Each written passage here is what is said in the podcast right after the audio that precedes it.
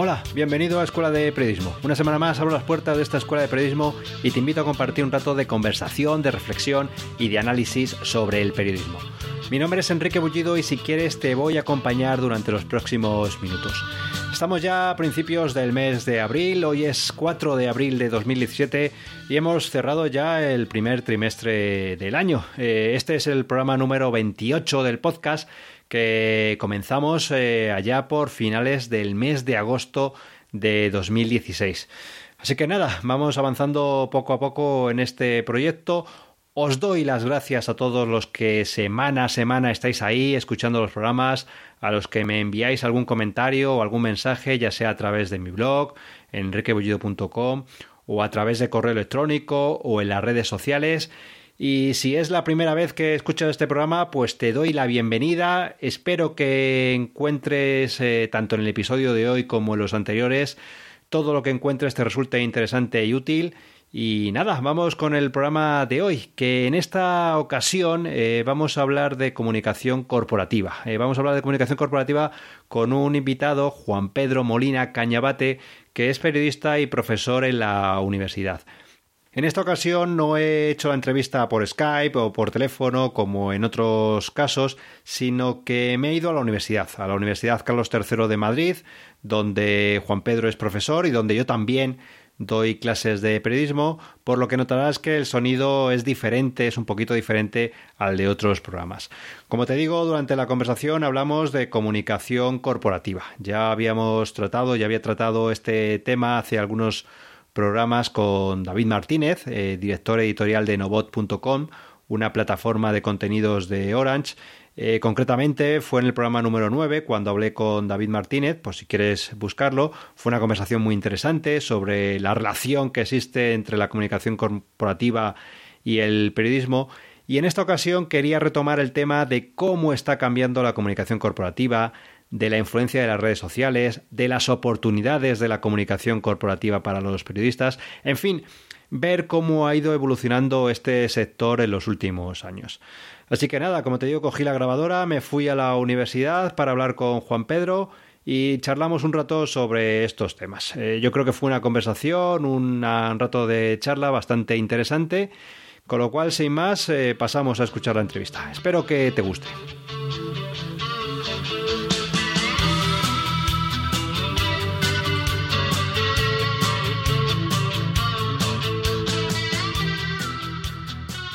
Hoy he cambiado el espacio de grabación habitual de este podcast, por lo que podrás notar que el sonido es diferente al habitual. También por eh, la razón de este cambio es que he decidido venir a la universidad y grabar aquí este programa. Eh, lo he comentado ya en alguna ocasión, yo soy un firme creyente de que el periodismo tiene que unirse mucho más eh, el ámbito académico y el ámbito profesional en el mundo del periodismo en el programa, en el podcast, en la Escuela de Periodismo, ya hemos podido escuchar a algún profesor universitario, como José Alberto García Vilés, de la Universidad Miguel Hernández, de Elche. Y hoy estoy en la Universidad Carlos III de Madrid, donde yo doy clases. Me encuentro en un despacho de la universidad y tengo delante, bueno, iba a decir a un profesor, eh, sí, sí, es un profesor, pero también es un amigo. Estoy en el despacho de Juan Pedro Molina Cañabate. Buenos días, Juan Pedro. Hola, buenos días, Enrique. Eh, Juan Pedro es uno de esos profesores que cree en la universidad y en la docencia, pero la universidad y la docencia con mayúsculas. De esos profesores, y me consta, que deja huella en sus alumnos. Eh, Juan Pedro es doctor en Ciencias de la Información por la Universidad Complutense, corrígeme Juan Pedro si digo algo, y, y, como digo es profesor aquí en el Departamento de Periodismo y Comunicación Audiovisual. Colabora de forma ocasional con escuelas de negocio, con otros centros de formación y realiza también labores de, de consultoría.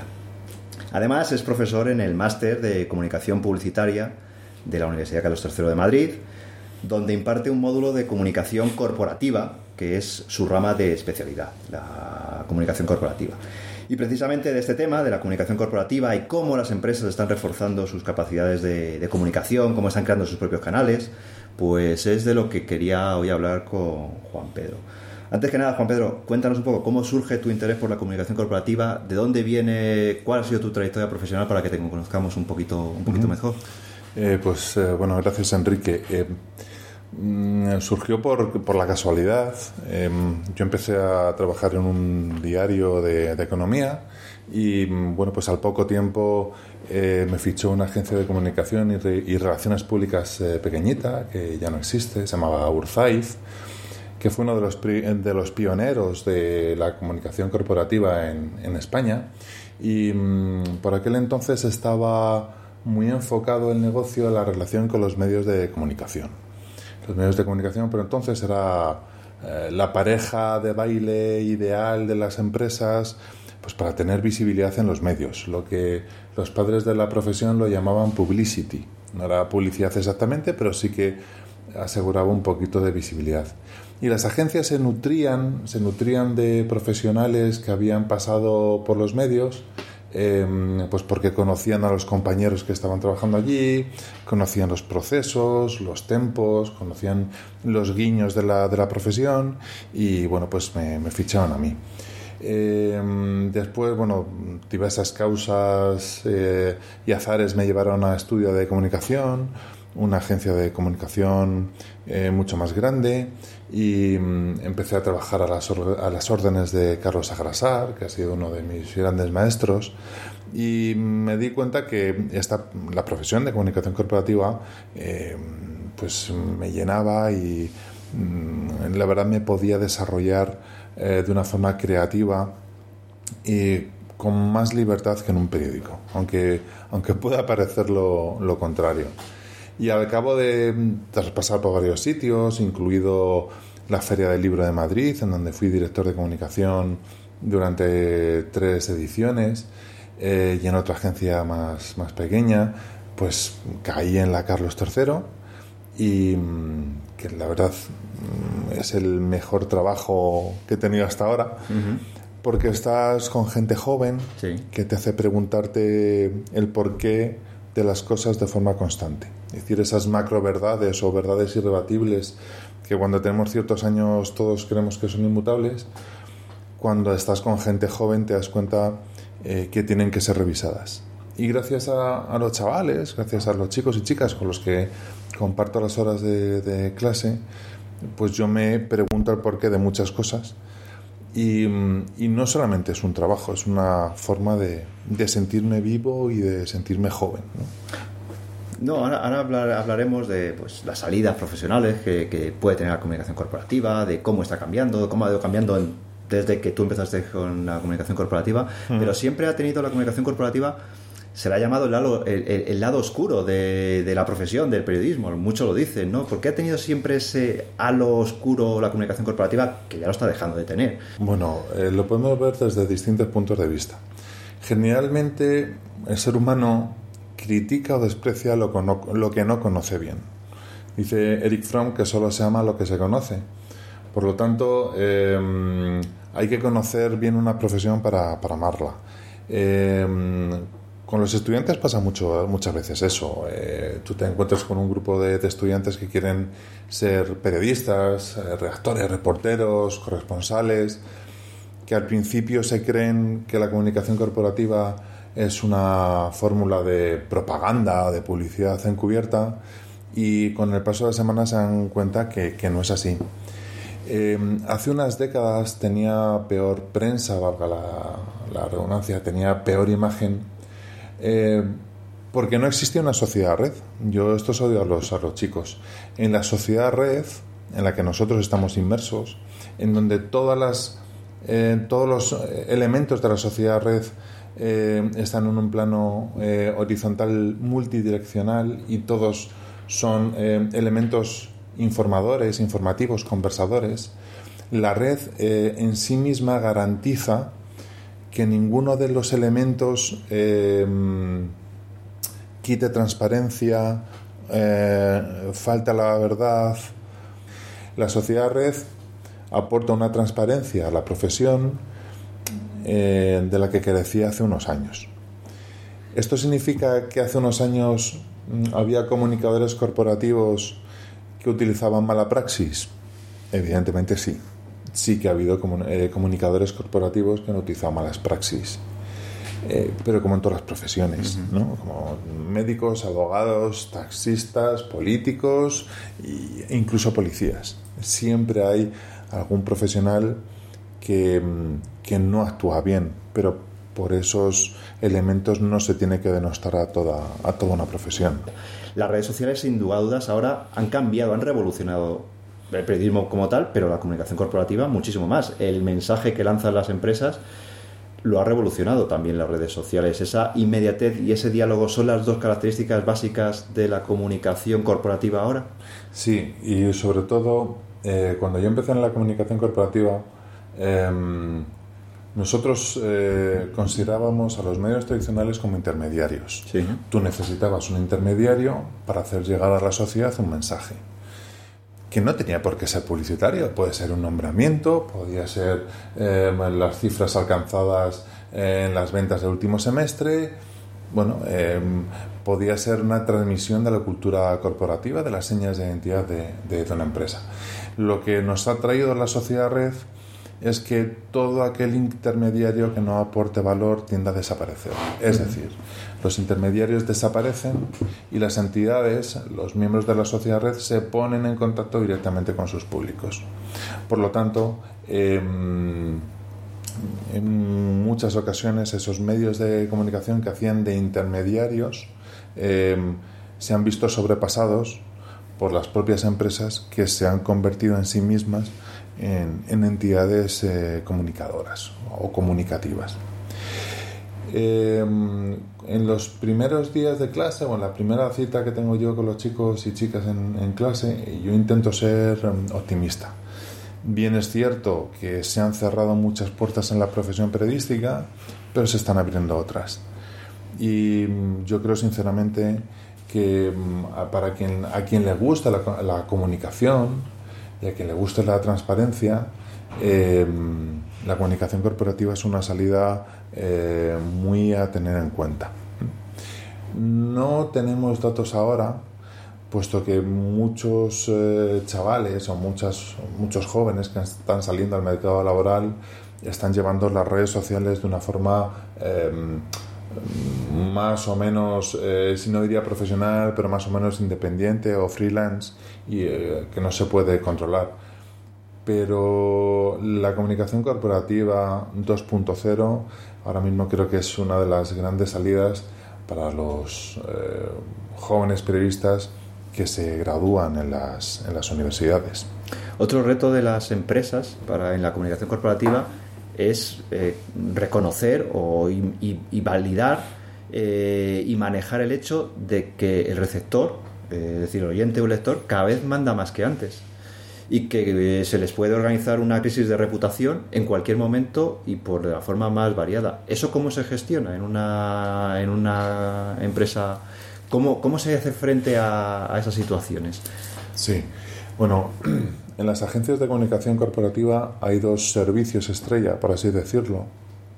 Dos, tres servicios estrella. Eh, uno es la creación de un plan de comunicación o cómo aplicar una lógica, un método a la comunicación de una empresa durante más o menos un periodo de tiempo, un periodo de tiempo de más o menos un año. Y otro de los grandes servicios es el plan de crisis, en donde unos profesionales que están acostumbrados a lidiar con crisis, a saber cuáles son los tempos, a saber eh, solucionarlas, primero hacen una auditoría previa de una, de una empresa y después preparan a esa empresa, a esa institución o a esa personalidad, a ese político, a esa persona pública, por si tuviera una, una crisis. Eh, la única solución a la crisis por el momento es la prevención, por el momento. Y si tú estás prevenido y si tú has sido siempre transparente y si tú has compartido eh, información y tú has gestionado un diálogo de tú a tú con tus públicos siempre, cuando venga una crisis, eh, tú la podrás afrontar de una forma mucho, mucho mejor. Eh, el típico caso de una embotelladora de agua mineral que cuando destapas un tapón, por ejemplo, huele a plástico. Bueno, pues eh, eh, la solución está en comentar lo antes posible este hecho a, tus públicos, decir eh, cuáles son las, o los lotes de botellas eh, afectados, no intentar eh, ocultarlo, ser lo más transparente posible, estar abierto al, al diálogo, porque, mm, y más en la sociedad red, la mentira o la ocultación de la verdad siempre, siempre, siempre pasa factura. Si no es a medio, es a largo plazo. O sea que la transparencia es el elemento esencial para ganar reputación y para mantener esa reputación. La transparencia es el elemento fundamental de cualquier eh, estrategia de comunicación, ya sea de crisis o una situación normal. Por supuesto, y sobre todo en la reputación es eh, fundamental la participación del otro. Es decir, como decía Adolfo Corujo de la consultora Llorente y Cuenca, no, no existe el verbo yo me reputo, tú te reputas, él se reputa. Eh, yo necesito a alguien para que me repute. Y cuando yo juzgo a alguien, reputo. Ese juicio será mejor o será eh, más sincero cuando tú tienes un, diálogo constante y transparente con tus públicos. Entonces ellos te estarán reputando, es, decir, te estarán juzgando de una forma... Eh, ponderada y justa a lo largo del, tiempo. Y eso es lo que eh, a la larga conlleva y construye la reputación de, una empresa. Y más allá de, esta situación, eh, pues hemos estado hablando, hemos estado diciendo eh, cómo ha cambiado la sociedad red, la pérdida de intermediarios, ¿Qué, están haciendo? ¿Cómo están haciendo? ¿Qué canales están abriendo las, empresas? ¿Qué canales de comunicación? ¿Qué herramientas están abriendo las empresas para dirigirse directamente a su cliente, a su consumidor? Cada vez menos esa intermediación tiene importancia. Eh, se me ocurre, hay empresas que están abriendo lo que estamos haciendo nosotros aquí, podcast incluso, para dirigirse también como herramienta de comunicación interna. Luego, si quieres, hablamos un poquito de la comunicación interna, la importancia de la comunicación interna. Pero hay empresas que están abriendo, eh, evidentemente, en perfiles en redes sociales y demás, pero también canales como podcast para dirigirse a su público. Eh, teníamos también nosotros, eh, entrevistamos aquí a, David Martínez, un, un ejemplo de periodismo de marca, una empresa Orange que pone en marcha un medio de comunicación, Nobot eh, para dirigirse a un determinado público. ¿De qué forma están haciendo esa estrategia las empresas? ¿Cómo están creando nuevos canales de comunicación? Bueno, depende mucho del perfil de la empresa.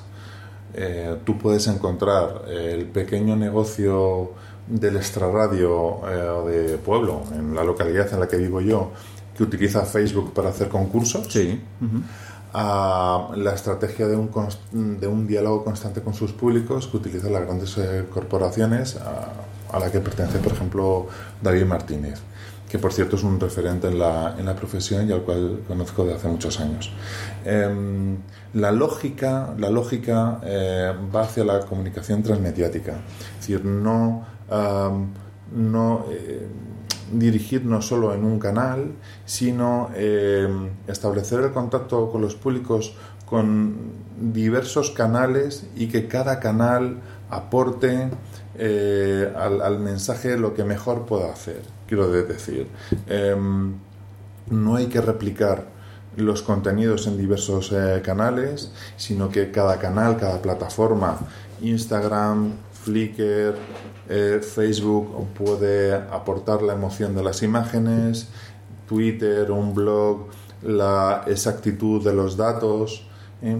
Depende también del, del, mensaje. O sea, generar contenido específico para, uno, para cada uno de los canales. Ser consciente de que cada una tiene sus peculiaridades. Efectivamente.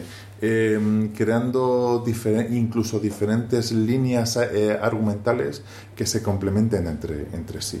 Lógicamente, si yo pertenezco a una multinacional del sector de la cosmética, eh, en mi blog tendría que hablar de em, eh, mis últimas cifras cuando pienso en mis, en mis accionistas y en mi Instagram puedo poner el packaging de, de mis, últimos, de mis últimos productos.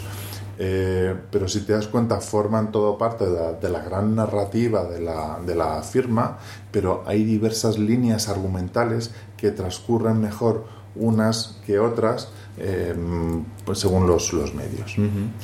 Y, en, este, en este ámbito, tú has dicho antes, pues eso, que, la comunicación corporativa tiene, tiene, es una buena salida profesional para los, para los periodistas y para los estudiantes de, periodismo. ¿Qué habilidades tiene que tener que un periodista o un estudiante de periodismo que se quiera especializar en, esta, en este ámbito? ¿Cuál sería la habilidad o las habilidades o la rama de formación por donde tendría que irse especializando? Bueno, si te das cuenta Em, a mis estudiantes, a los chicos con los que comparto los cuatrimestres, siempre, siempre hablamos de que el periodista tiene eh, varias señas de identidad que son, que son fundamentales. un neófito puede creer que un periodista solo debe controlar el, storytelling, pero después está eh, la documentación em, y el contraste de, fuentes. La investigación y el contraste de fuentes en un comunicador corporativo pasa exactamente igual. Tú tienes que controlar muy bien el, storytelling, pero tienes que contrastar eh, fuentes, tienes que investigar, tienes que, documentarte y sobre todo eh, lo que es fundamental tanto para un periodista como para un comunicador corporativo es que tienes que saber escuchar. Y no solamente en el sentido literal de la palabra, sino en, el sentido metafórico. Tú tienes que saber o abrir tus antenas para que te lleguen mensajes de otros sectores, investigar como si fueras un sociólogo digital, como diría Stefan Futterer, antiguo director de Best Relations, eh, tienes que ser un sociólogo digital, investigar qué están haciendo en otros países, en otros ámbitos, eh, tienes que ser un poco de antropólogo digital incluso, tienes que estar siempre eh, pendiente a no traicionar tus señas de, de identidad como, como periodista. Un comunicador corporativo, si te das cuenta y si lees libros de historia de la comunicación corporativa, los grandes comunicadores corporativos han sido antes periodistas. y, la, y en la relación con los alguien que esté en una empresa, en una, sea más grande o más pequeña, pero que esté en la parte de comunicación corporativa, en la relación con los medios, con los periodistas, que los que trabajan en los medios de comunicación, ¿cómo debe ser? Eh, me explico. Por ejemplo, ¿la nota de prensa sigue teniendo sentido? ¿Sigue funcionando la nota de prensa? La nota de prensa tiene sentido si es 2.0. Es decir, si tú das a los medios una nota de prensa, lo suficientemente customizable para que el redactor, depende de su especialidad y depende, depende del medio en el que trabaja, en el que trabaje, pueda profundizar en información por uno u otro lado. No es igual eh, que un periodista de un diario generalista te hable de un último modelo de coche a que te lo hable de una revista especializada o alguien que, que trabaja en la radio. Por lo tanto, tú tienes que hacer una nota de, prensa que sea multimedia, que tenga em, imágenes, sonidos, em, que el periodista pueda buscar si es neófito, cuál es la historia de la, del producto, cuáles son los, los antecedentes, ponérselo fácil.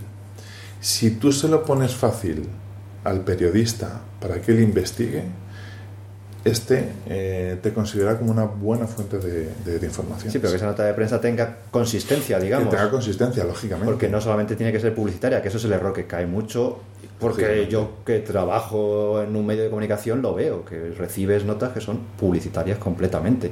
Totalmente. Y de hecho, yo recuerdo cuando me dedicaba a la comunicación corporativa que había clientes que se obcecaban en que había, en que tenías que lanzar una nota de prensa de esto. Dices, pues a ver, si esto no es noticia. Decir, no, no, pero esto no es noticia. Y se obcecaban, se obcecaban, se obcecaban. Pero al final, pues como decían los griegos, que el tiempo es el, mejor juez. Cuando tú lanzas una nota de, prensa y no te la publica nadie, porque es publicidad encubierta, el cliente ve que, que tenía razón. Entonces, eh, al final Mm, al final las cosas caen por su, por su propio peso. Y luego hay unas buenas prácticas mínimas de alguien que está en un gabinete de comunicación o como queramos llamarlo, cuando llama a un medio de comunicación. Me explico. Yo, por ejemplo, lo, todavía a día de hoy me sigue sorprendiendo, ¿no? Que recibes llamadas de una persona, yo trabajo en una agencia de noticias que trabajamos, pues, como yo creo que trabajan ya todos los medios, que es en tiempo real. Y te llaman y te preguntan, oye, pues, soy fulanito de tal, de, de este sitio, ¿recibiste, has recibido mi nota de prensa? Pues no lo sé, ¿Qué, ¿de qué era?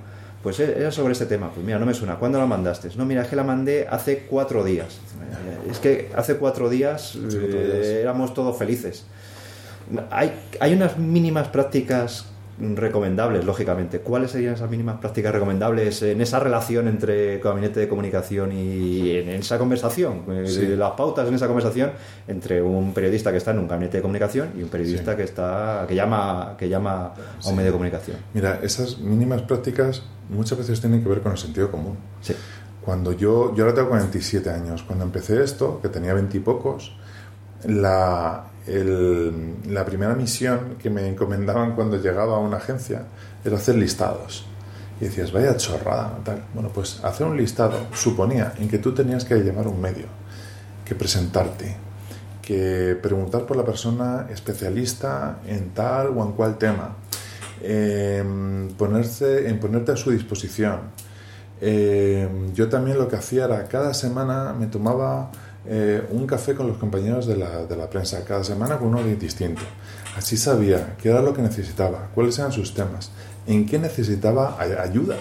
Claro, que te, conviertes en una, en una cara en la que se puede recurrir en caso de necesidad y, se establece una relación mínimamente, aunque cada uno estemos en un ámbito de confianza. Eso se trata. Efectivamente. Y, o, por ejemplo, eh, no diré mm, evidentemente nombres, eh, yo he tenido clientes que eran como muy temporales, que tenían el pico de visibilidad solo en, en ciertas épocas del año y mm, meses antes de que tuvieran esa visibilidad, yo quedaba con periodistas que decía, oye, mira, si quieres, esta persona y yo te comentamos la última directiva de la Unión Europea o la última sentencia del Tribunal Supremo, pues para que cuando venga este pico de visibilidad, tú sepas de qué va esta historia y generalmente, eh, bueno, pues te, te agradecían ese, ese, contacto previo. Em, ¿Cómo te tienes que comportar cuando eres un comunicador eh, corporativo? De la misma forma en que cuando tú eres periodista, eh, tú querías que se comportaran contigo. Mm, muchacho, no me vendas una moto, ya sé que, bueno, pues tiene ciertos intereses para salir en, el, en, en nuestro medio, pero pónmelo fácil, respeta mi, mi independencia, respeta que yo pueda tener una, una, opinión distinta a la que, a la que tiene tu, tu, cliente y a fin de cuentas vamos a llevarnos bien como en este juego. si tú me respetas, yo te respeto y, y podemos establecer eh, una relación que dure bien durante años, una, una relación buena durante años. Y así ocurría. Sí, claro, porque es que si no, lo que se trata, eh, o parece, si no, la, llamada es como un vendedor a puerta fría, ¿no? Que está llamando a una redacción, que como que toca a la puerta de la casa y te quiere vender un seguro si no le conoces de nada, ni a la compañía, ni a nada. Y, la sensación es la misma que recibe un periodista que está en un medio de comunicación.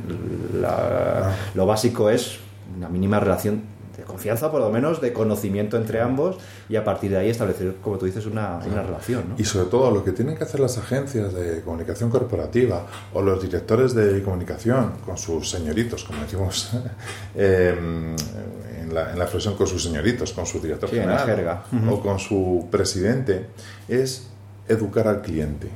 Es decir, no porque yo mande una nota de, de prensa va a salir publicada el día siguiente y mm, tenía un compañero, Gabriel Ruiz, eh, que me enseñó un truco que era, pues, cuando un cliente te diga uh, por qué no ha salido mi nota de prensa publicada en tal periódico, pues nosotros te tenemos un juego, le decimos, a ver, coge, coge la sección de economía del país, vale, a ver, ¿qué noticia quitarías tú para ponerla la tuya? Claro. Y en el, 90, en el 99% de los casos se quedan callados. Porque está en la cantidad de saturación de información, está en la cantidad de noticias que tienen que recoger un medio para luego hacer una selección y publicar unas, unas cuantas, que es muy difícil salir en los, en los medios. eh, y eso el cliente debe, debe saberlo.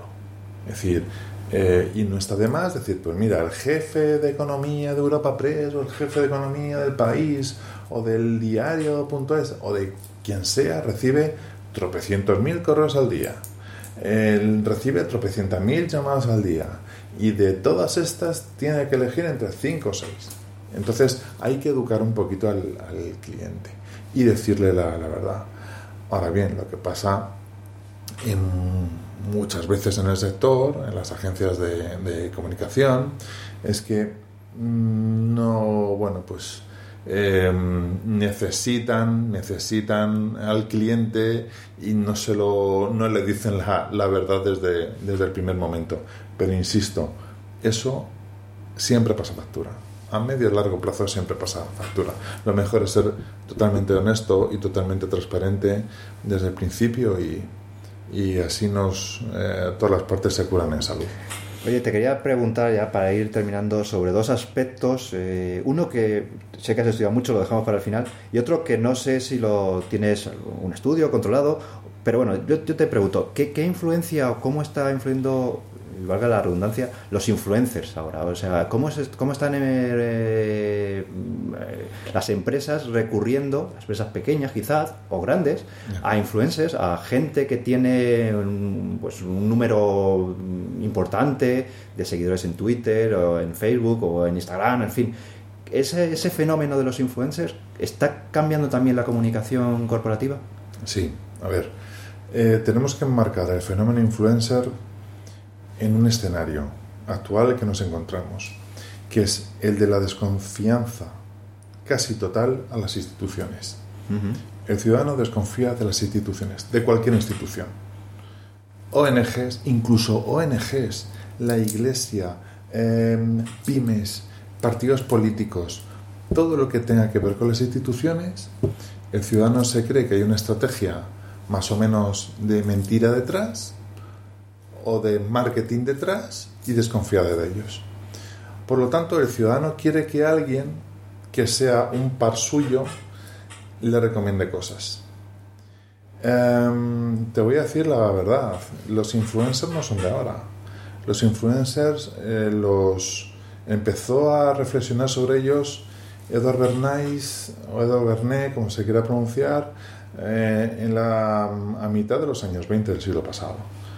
Em, y él se dio cuenta que para convencer a una gran multitud lo que tienes que hacer primero es convencer a unos líderes de, opinión. Y esos pequeños líderes de, opinión ya harán el trabajo de zapa y ya convencerán al, resto. Yo creo que todo esto mm, tiene altos y bajos, tiene, tiene picos. Eh, bien es cierto que tú encuentras mucho más sincero que una persona un youtuber, por ejemplo, en el caso de, una chica, le hable de cuáles son los, eh, em, los últimos eh, consejos de maquillaje y los últimos productos, pero al final nos, daremos cuenta que es una, es una voz contratada por, por otra agencia. Eh, por otra agencia no, por otra, por otra empresa.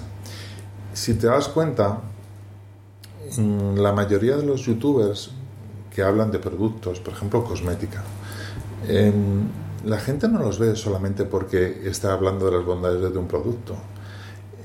Mm, la gente lo ve porque da trucos. Me refiero, no voy a decir el nombre, una famosísima youtuber que igual te dice cómo hacer un plum cake, que hacer una tarta de fresa, que te enseña a... Porque da algo que es de utilidad. Exactamente, exactamente. Entonces, el usuario sabe que tal marca ha pagado a esta youtuber, dice, bueno, yo acepto que me esté metiendo este, este producto porque, porque me está dando un consejo.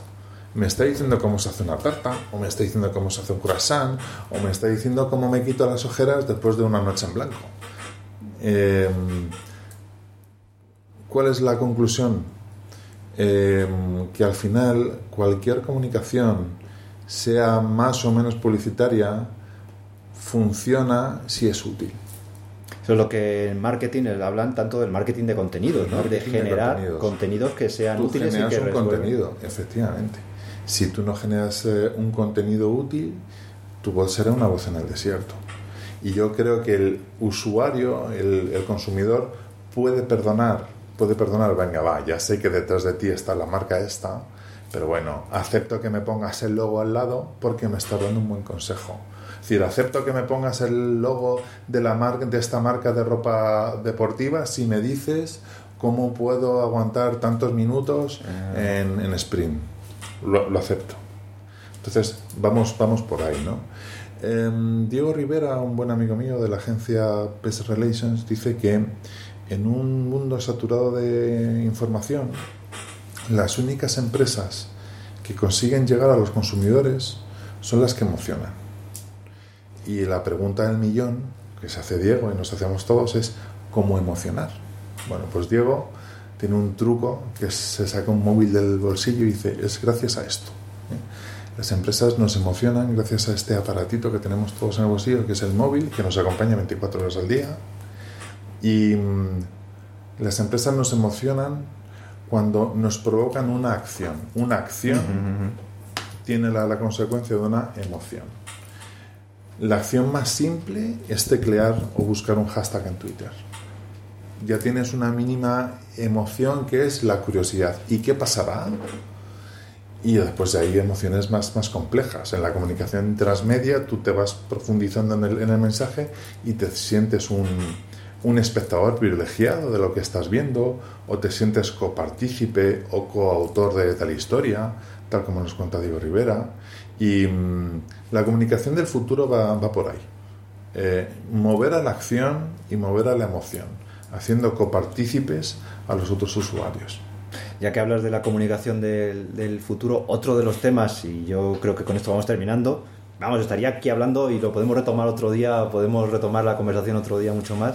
Eh, otro de los temas que sé que le das tú una gran importancia, que hablas a tus alumnos desde, desde yo creo que casi el primer día de clase, yo también lo estoy haciendo, es el tema de la marca personal. Totalmente. Porque es vital para un periodista, para un comunicador tener una marca personal y por qué hay que hacérselo desde ya, desde el minuto uno hay que empezar a trabajar, cada uno tenemos que empezar a trabajar nuestro, cada uno nuestra propia marca personal. Sí, mira, es, es curioso cuando muchas veces cuando empiezo a hablar de marca personal a los estudiantes de periodismo, eh, al principio son un poco reticentes, un poco escépticos, porque no encaja muy bien eh, que tú apliques técnicas del marketing para venderte tú como persona. Sí, es que, es que a los periodistas nos cuesta mucho entrar en ese, claro. en, e, iba a decir en ese juego, ¿no? En, en, esas técnicas del marketing que son perfectamente válidas, pero, claro. pero nos sería mucho mejor, ¿eh? Si las aplicáramos eh, con mucha más pasión esas técnicas del marketing. Generalmente eh, hay varios puntos de vista desde los cuales ver la marca personal. Hay un punto de vista que es muy superficial, que es eh, el que hemos visto. La marca personal es aplicar técnicas de marketing para venderte como persona. ¿no? Hay un punto, un punto de vista más profundo que yo diría que es el laboral reivindicativo, uh -huh. es, es, decir, eh, yo me preparo y yo me eh, trabajo mi marca personal porque sé que algún día cuando deje de ser una fuerza productiva, la empresa para la cual yo trabajo, pues me invitará a que salga de la empresa. ¿no? Eh, hay otro punto aún más profundo que podríamos llamar que es como la colaborativa. Es decir, hace unos minutos te he dicho que estamos viviendo una desconfianza hacia las instituciones, pues bueno, pues las instituciones necesitan que sus empleados tengan marca personal para que sean mucho más visibles. Hace 20, 30, 40 años esto cambiaba. Decía, yo trabajo en la universidad, ¡ole! O yo trabajo en IBM, ¡ole! Sí, llevas el apellido del sitio donde trabajabas. Y es que ahora ves que es, que es al contrario. Es decir, yo pues por... Eh, porque sé que sí por inercia yo no sigo a ciertas universidades, pero como sigo a ciertos profesores compañeros que trabajan en, en las universidades, al final tengo una buena percepción de esas universidades gracias a la marca personal de los compañeros a los que trabajan allí a los que sigo. Entonces se produce un intercambio de una transferencia de visibilidad entre la institución y los trabajadores, que es muy interesante. La colaboración, es decir, tú a mí, gran empresa, me haces visibilidad y yo, que me tomo muy en serio mi, mi trabajo, te cedo parte de la mía. Y después, que es la, la, que más me gusta, el punto de vista que más me gusta, es que en un mundo saturado de información, en donde cada vez somos eh, más entes informadores y más iguales, la marca personal sirve para, para diferenciarnos unos de otros. Es decir, es un canto a la humanidad, a la personalidad, a esas pequeñas diferencias que nos hacen reconocibles entre la multitud. Con lo cual, eh, si te das cuenta, este último punto es totalmente, diametralmente opuesto al, que, al, al primero que veíamos. Y precisamente la marca personal sirve para eso. Es decir, pues mira, yo, vale, yo soy tal profesional, pero tengo este rasgo, esta característica muy especial que si estás conmigo o me sigues o interactúas con, conmigo, yo te lo puedo dar. ¿eh? Entonces, a veces esa marca personal se basa en pues que vengas de otra ciudad, em, que tengas cierto conocimiento muy especial o, que tengas eh, ciertos hobbies y eso te hace ser alguien especial y sabes que puedes dar un momento especial o una interactuación especial con quien estás hablando y tú te diferencias del, resto. Pues a mí la marca personal me gusta mucho. Sí, además es eh, al final con internet ahora, con un blog, eh, con una, nuestras redes sociales, nosotros nos, nos convertimos cada uno de nosotros en una sociedad unipersonal pero multinacional, porque podemos ofrecer nuestros servicios en el amplio sentido de la palabra, nuestra visión del mundo, nuestra, nuestro conocimiento, lo que queramos, a todo el mundo. Eh, nos convertimos en alguien que desde un ordenador, trabajando esa marca personal, podemos tener una visión global, de, podemos ofrecernos eh, de una forma global ¿no? a todo el mundo. Y fíjate, eh, yo lo comento muchas veces a los, a, los, a las chicas y chicos en, clase, em, qué suerte tienen por ejemplo, cuando eh, nosotros empezamos en, esto, tenías que depender de alguien para ser visible, que generaba una tensión brutal. O, por ejemplo, a mí que me gusta escribir y que mi doctorado lo hice en literatura y que tengo publicado cuentos y novelas y, tal, generaba mucha tensión eh, escribir y necesitar que alguien ajeno a ti, con unos intereses mercantiles totales, dijeran, vale, ¿Tú vales para esto o no vales para esto? Y qué suerte tenemos los elementos de la sociedad red ahora en que si yo quiero puedo subir a amazon.com, perdón por decir el, nombre, no es, no es publicidad, o a un blog o a cualquier repositorio de, textos mi novela sí, claro. o, o, mis cuentos. ¿Por qué? Porque el concepto de multitud se ha perdido, ahora nos movemos por nichos.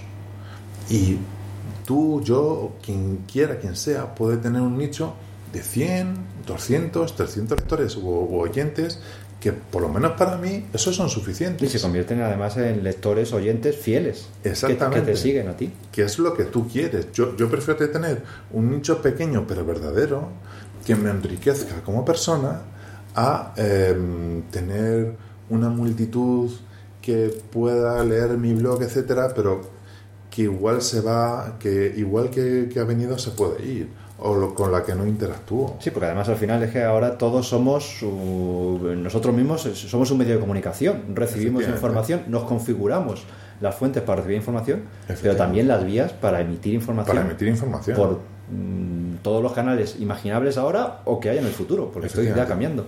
Efectivamente, con lo cual, em, yo creo que el periodismo nunca morirá y el periodismo tal tal como está el mundo hoy día, que a veces es más necesario, es más necesario que alguien nos mueva, eh, que muestre las cosas que están pasando y que nos mueva a la reflexión.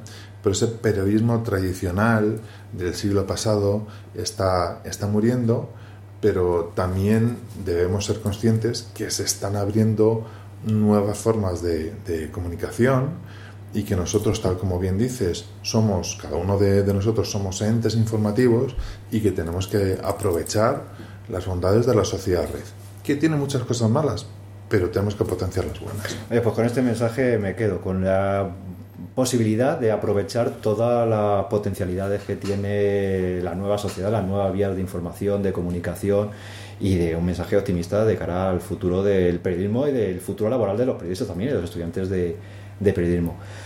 Juan Pedro, si quieres, para terminar, dinos dónde te podemos localizar, qué redes sociales estás presente, eh, tu blog, en fin, las vías de comunicación que quieras para la gente que, quiera seguir tu trabajo, ponerse en contacto contigo, ¿dónde te podemos localizar? Bueno, pues mi blog profesional se llama Comunicación Corporativa y es jpmolina.wordpress.com Y bueno, pues mm, si no os acordáis, ponéis comunicación corporativa en Google y en el tercer, cuarto puesto ahí está. Lo tiene muy bien posicionado. Dejaré el enlace a, tu blog. también en, Twitter eres, muy activo, también en, la cuenta de Twitter la dejaré. y, nada más, ha sido, ha sido un placer, Pedro. Eh, repetiremos, esta, repetiremos esta conversación, seguro. Por supuesto, para cuando tú quieras. Muchísimas gracias por, por esta oportunidad. Encantado, muchas gracias.